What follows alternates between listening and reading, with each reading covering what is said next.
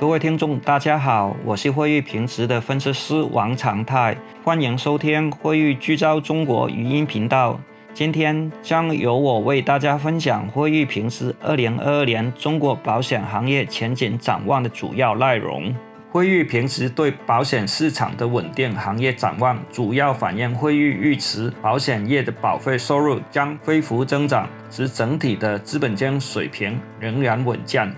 此外，会议认为，选取持续加强销售管理、优化业务组合和继续改善营运效率等举措，将使行业的盈利状况保持稳定。在二零二一年，大众对寿险产品需求偏热，导致首三季寿险市场出现保费负增长。此外，车险综合改革后，车险保费明显下滑。虽然非车险在二零二一年增长依然强劲。非寿险市场在首三季保费利息率的轻微负增长，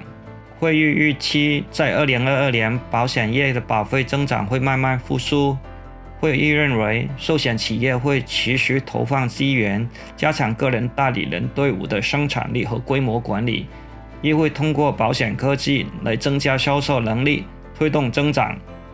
由于车险综合改革对产险公司车保保费价格的影响，已反映在二零二一年的增速，车险行业整体保费进一步下滑的空间应该有限。会预计寿险和非寿险在未来一年应该会有单中位数的保费增长。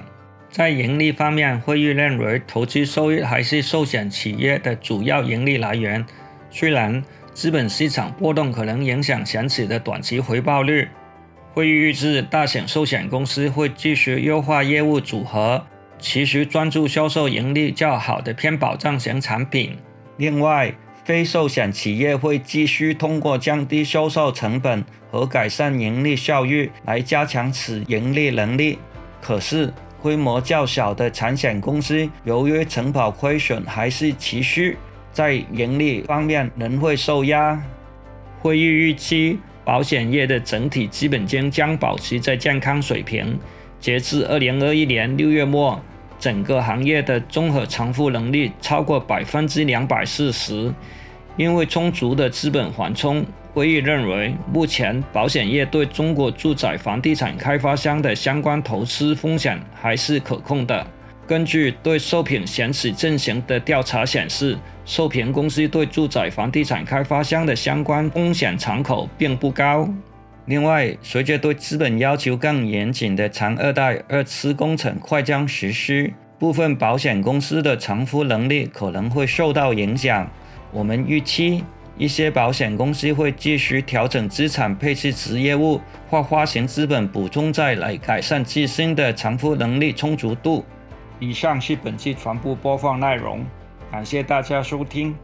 如果想了解更多详细内容，可以访问我们的网站三个 w dot fitchratings dot com slash china。请继续关注我们会议聚焦中国语音频道，我们下期再见。